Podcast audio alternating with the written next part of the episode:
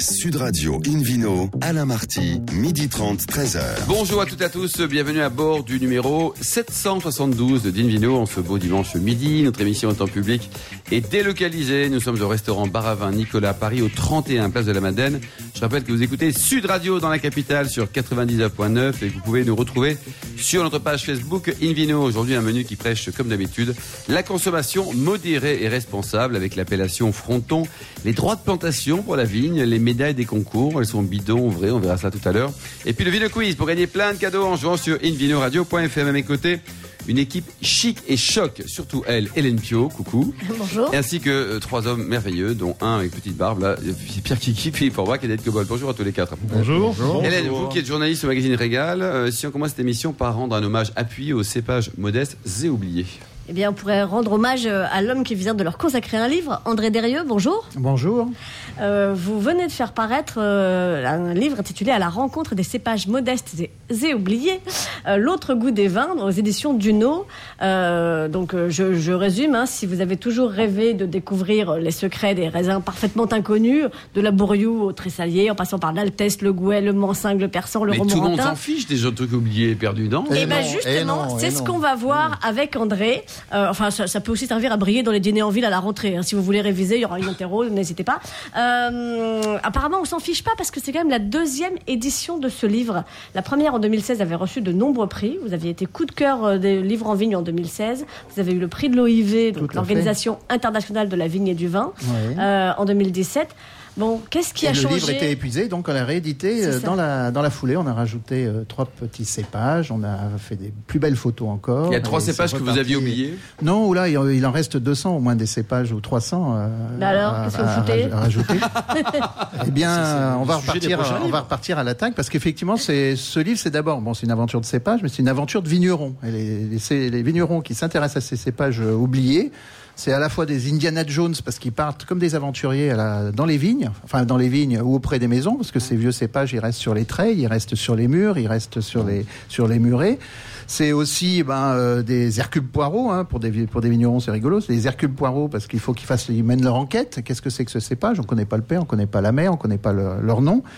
Et puis après, ben c'est euh, un peu, euh, si on parlait d'Ariane dans une précédente émission, ben c'est un peu effectivement des gens qui doivent se diriger dans les labyrinthes administratifs Il y a pour. combien, euh, André, de cépages dans le monde Oh, bah, Oubliés ou pas, d'ailleurs il y a à en peu près combien 9600 cépages. Et si on, si on leur donne leur, qualité de raisin, vous voulez dire quoi. Voilà. Issu de, incroyable. itus, issu de Vitis vinifera. Oui, mais voilà, uniquement de Vitis vinifera. Il faut savoir sachant qu'il que y en a une toute petite poignée, allez, on va dire euh, entre 3 et 5, qui occupe quand même une très grande partie voilà, du vignoble mondial. effectivement qu'il y a quelques, une petite dizaine de cépages qui font 80% des, des productions. Enfin, donc c'est un petit peu dommage.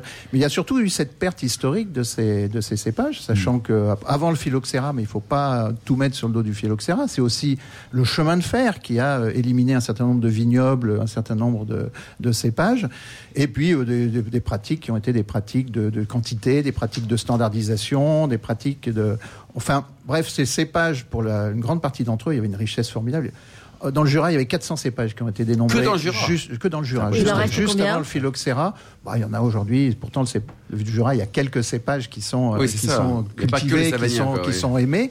Mais il en reste une toute petite, euh, une toute petite dizaine dans le, Philippe le c'est Jura. C'est vrai qu'en France, on a tendance à utiliser presque un peu toujours les mêmes cépages. Oui, en tout cas, c'est assez oui. figé. Dans des pays, là, on a évoqué la Géorgie il n'y a pas très longtemps, il y a plein de a cépages. 500 comme- cépages, 550, au Portugal c'est- aussi, en, extraordinaire. en Italie aussi. Dans euh, les ouais. appellations euh, européennes, euh, Porto, par exemple, a Bien droit sûr. à plusieurs dizaines de cépages. Bien dont, sûr. bien sûr, on les connaît absolument pas. L'amateur, de vin, il en connaît combien, David? Etc. Il en connaît Et voilà. 10 Il en connaît encore, 5, cinq, peut-être euh, 5 ouais. ou 6. Ouais, ouais. Dans la seule vallée du Douro, on a recensé 85 variétés dif- différentes. Voilà. Alors- pour revenir sur les questions d'Alain tout à l'heure en disant que ça intéresse personne, bah, ce qui est intéressant, c'est qu'ils ont disparu pour des raisons de marché, parce qu'il fallait standardiser, ou il fallait de la couleur, ou il a fallu si, bon, on a supprimé plein plein de cépages.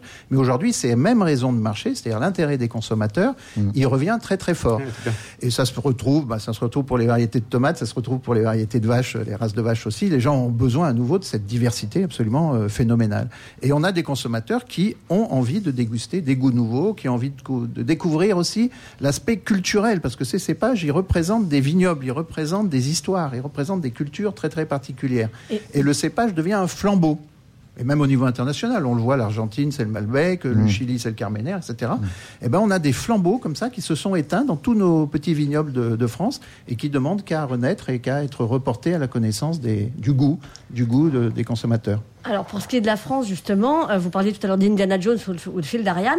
Euh, effectivement, l'histoire continue parce que dans ce qui a changé entre autres depuis la première euh, édition donc de votre livre à la rencontre des cépages modestes et oubliés en 2016 et l'édition 2018, c'est par exemple euh, que euh, vous aviez écrit n'importe quoi sur le Romorantin en 2016. Absolument. Alors on continue à dire, on continue à dire n'importe quoi sur le Romorantin. En même temps, Alors, ça fait de l'animation N'importe quoi touristique sur pour un le- bouquin dont tout le monde se fout. C'est génial. hein. Mais non, au contraire, non, non. Ce qui est passionnant, On- c'est justement on a effectivement le château de Chambord qui en bénéficie parce qu'on dit que le Romorantin il a été apporté par François Ier, etc. Je vous passe les, les détails. Mais on a effectivement des gens qui continuent à chercher, qui continuent à lire tout simplement, c'est-à-dire aller chercher dans les archives, dans les bibliothèques et, et qui font des rapprochements euh, sensés de- d'historiens avec des, des- des vérifications.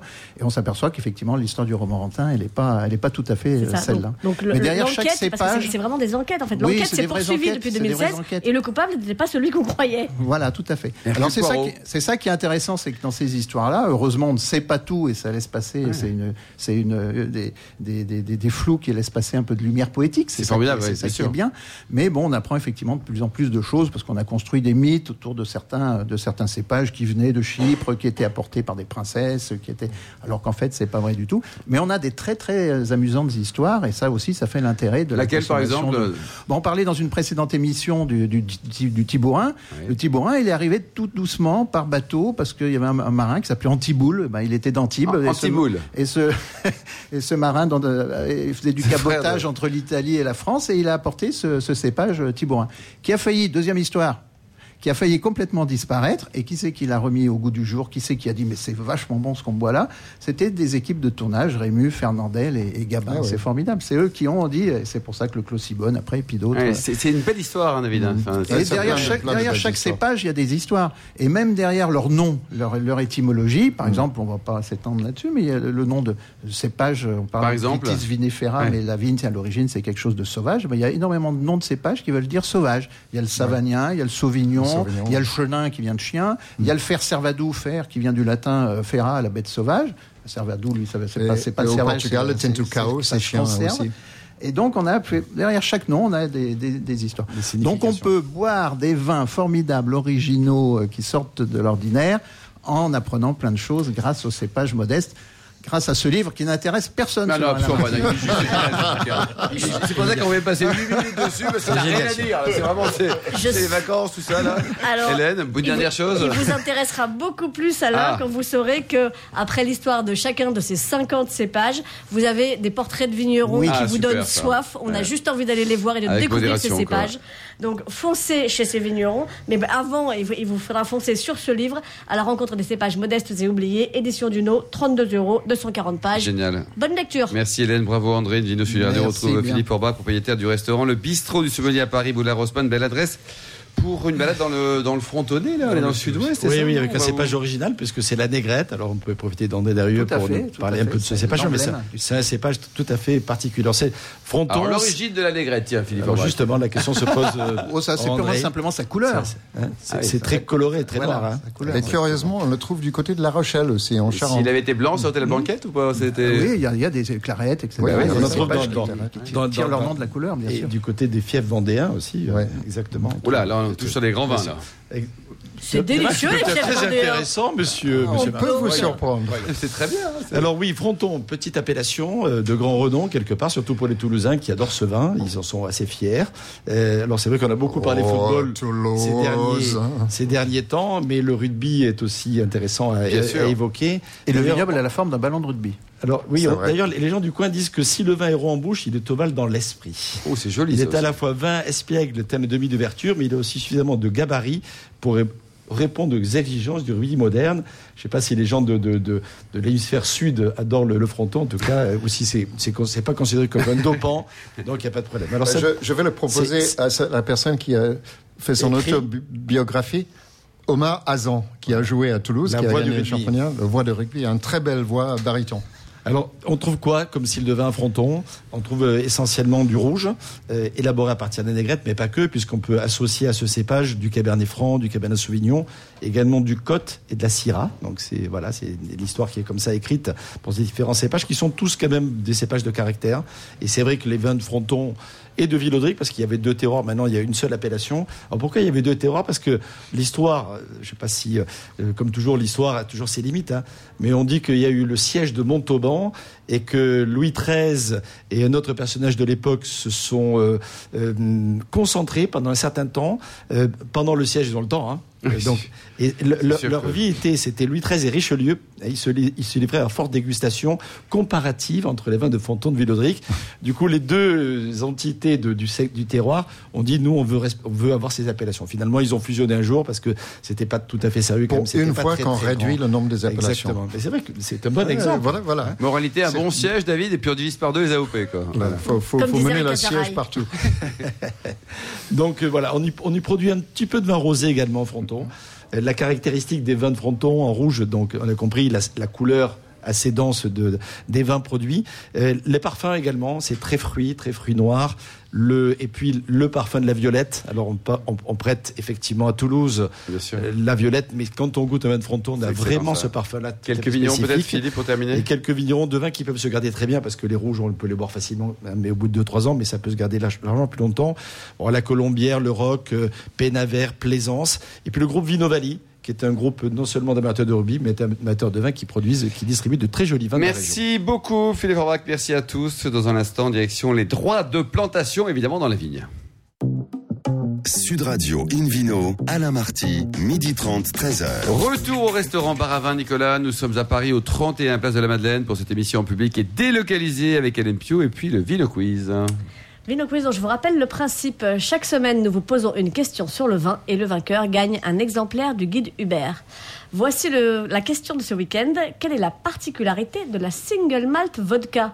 Réponse A, c'est un whisky élaboré à partir de pommes de terre. Réponse B, c'est un whisky élaboré comme une vodka traditionnelle. Ou réponse C, c'est une vodka élaborée comme un whisky à partir d'orge maltais. Faut suivre. Hein. Il faut écouter l'émission d'hier surtout. Pour répondre et gagner un exemplaire du guide Hubert, rendez-vous toute la semaine sur le site invinoradio.fm, rubrique Vino Quiz. Le gagnant sera tiré au sort parmi les bonnes réponses. Merci beaucoup Hélène Pio, Sud Radio. On retrouve maintenant David Cobold, The David Cobold, le cofondateur de l'Académie du vin de Paris, pour nous parler des droits de plantation. Alors expliquez-nous, si demain j'ai un grand jardin Mhm. et j'ai envie de planter 15 hectares de vigne, est-ce que j'ai le droit de le faire Bah, Mais Comme ça là. Vas-y, Coco, vas-y. Ouais. Ouais, ouais, tu Bon, peux. ok, bah, j'y vais alors. À, bientôt. Au revoir. Bonnes vacances. Non, il y a une histoire. euh, Le, le système a changé. Avant, le- les droits de plantation étaient très limités, réglementés, donnés au compte-gouttes. Et en 2015, le système a changé et ça a été libéralisé. Donc on peut euh, supposer à partir de là que des grands groupes ou des indépendants à droite et à gauche ou les vignerons qui n'ont pas assez de vignes euh, ont, subitement pu acquérir euh, des parcelles et planter de la vigne. Eh bien, curieusement, il n'en est rien parce qu'il reste 30 000 hectares de droits de plantation non réclamés aujourd'hui. 30 000 hectares. Euh, C'est c'est gratuit ou c'est payant c'est la sur- surface de la Champagne quasiment. C'est gratuit ou payant quand on C'est- veut récupérer C'est un droit de complètement gratuit. C'est gratuit. Il faut quand même payer les plantes et acheter de la terre. hein. Bon, donc il y a un coût. Euh, mais c'est- cette affaire me, me laisse parfois un peu perplexe. Là, là, j'ai- il y a quelqu'un récemment qui qu'on a rencontré ensemble, Alain Marty, qui a planté 7 hectares de vignes du côté de Versailles, euh, le winery parisienne. Donc région parisienne. Euh, Donc on peut planter en dehors des zones. Après, les appellations parfois exercent un droit de contrôle parce qu'elles veulent pas que ça se dilule, que ça s'étende. Il y a des problèmes évidemment de limitation de la superficie qui est bornée, hein, qui est cadastrale dans les appellations, et on peut pas aller au-delà. Mais il y a beaucoup d'appellations qui sont pas plantées à 100%. Donc pourquoi on n'y plante pas? Je pense qu'on peut voir plusieurs raisons. hein. En dehors de cette histoire de limitation euh, bornée, c'est une appellation par, par exemple Pomerol qui fait euh, euh, 900 hectares, il y a quasiment rien à planter, euh, pas, pas de possibilité, mais il y a plein d'appellations qui ont énormément de potentiel. Ben, je pense que la première raison, c'est financière. Si vous ne voulez pas agrandir votre exploitation parce que ça implique que vous recrutez X personnes de plus que vous devez payer et que vous devez vendre le vin supplémentaire que vous allez produire, eh ben c'est une question purement économique qui se pose à vous. Donc vous n'allez pas réclamer des droits de plantation si on vous les donne. Mais ces droits sont, sont euh, gratuits Et je, je m'inquiète s'il y a un retournement, si jamais on a besoin de vin en France, et, et Dieu sait si on en avait besoin l'année dernière, parce que je rappelle qu'en 2007, la récolte était déficitaire globalement de 40% par rapport à une année normale. Euh, pourquoi pas euh, se mettre à planter un peu, un peu de vignes C'est une sorte d'assurance de, contre la grêle, contre d'autres incidences. Est-ce que cette année, on risque enfin, ce mouvement risque de s'amplifier euh, avec le printemps qu'on a eu qui était très pluvieux? Ensuite, on a eu un début d'été super chaud. Pour avoir les Ça, orages ça, encore. hein. ça, ça, je sais pas. Non, il y a tout- tout- tous les risques sont possibles à n'importe quel moment, des risques d'orage et de grêle. Mais euh, je rappelle quand même que ces droits sont pas extensibles dans le temps.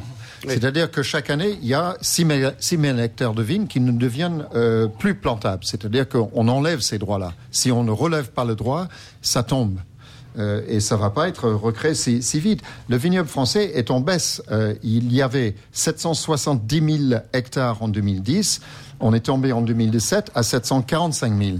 Alors, c'est pas énorme comme baisse, c'est 25 000 hectares, mais euh, il y a 30 000 hectares qui ne sont pas réclamés. C'est-à-dire, est-ce qu'il y a un potentiel d'agrandir?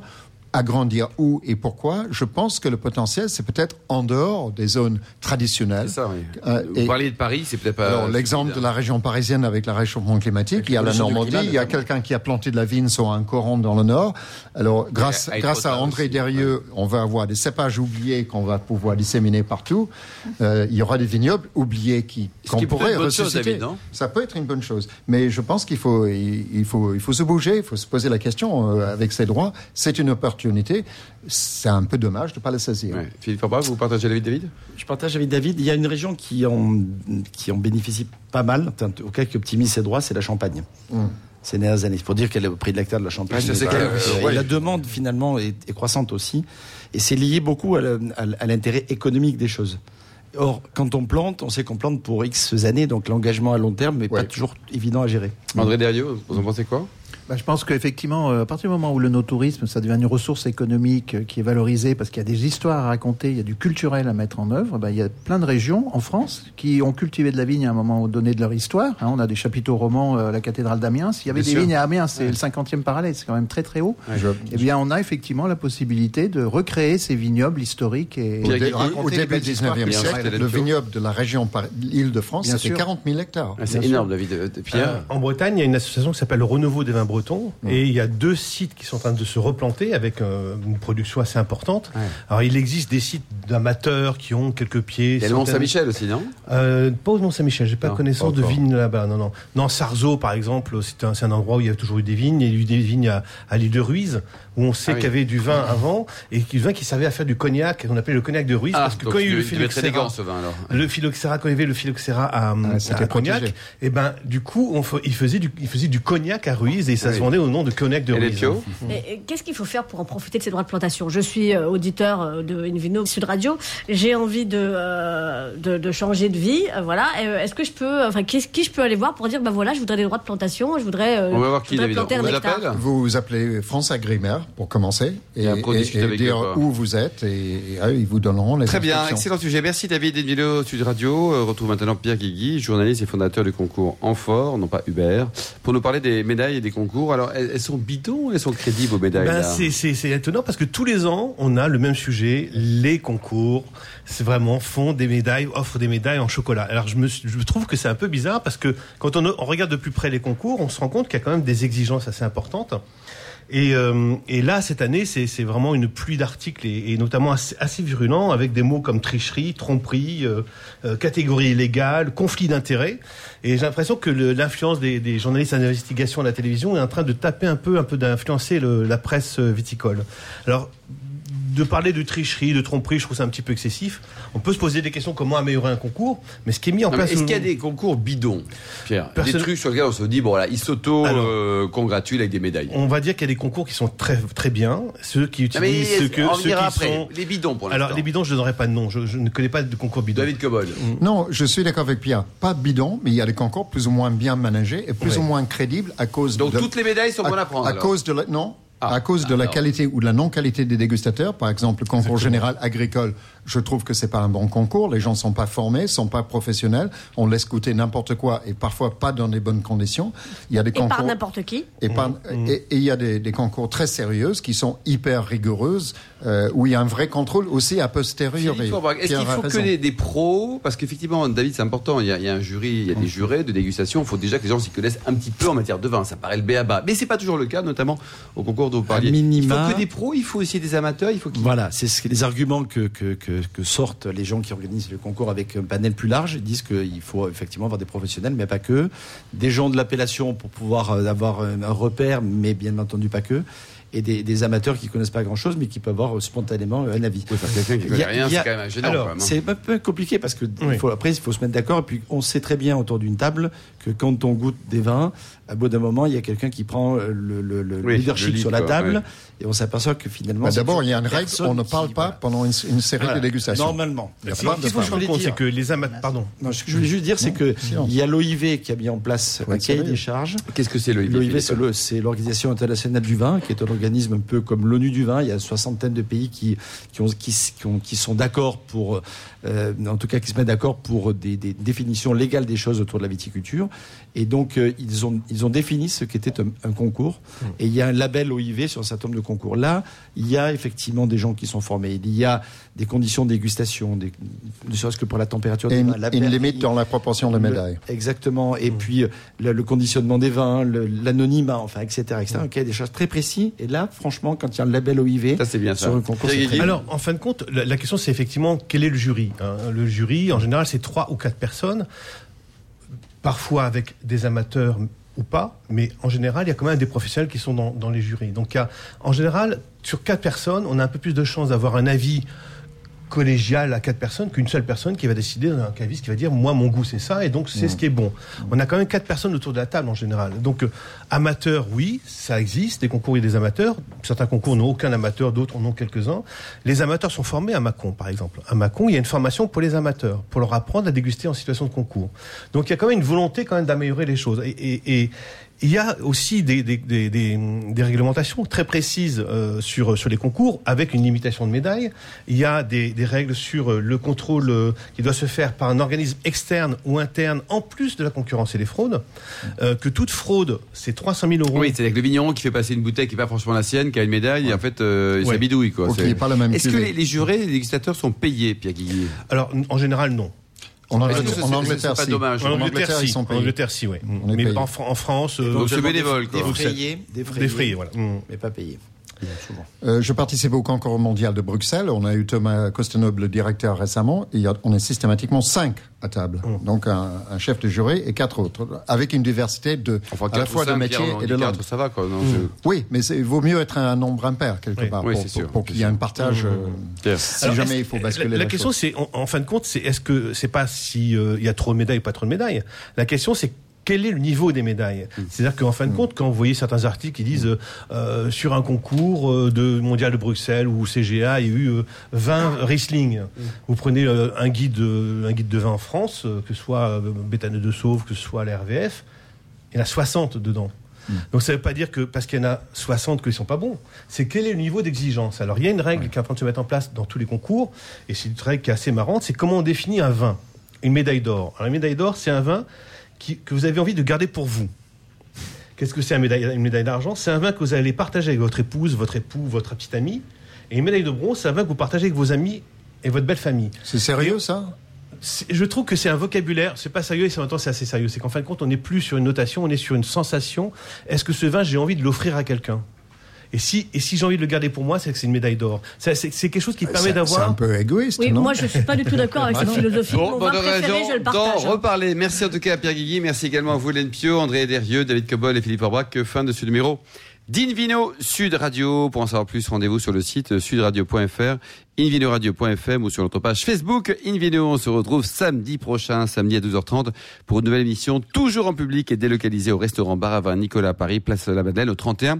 D'ici là, excellent déjeuner, on a faim. Hein. Restez à l'écoute de Sud Radio et surtout respectez la plus grande des modérations.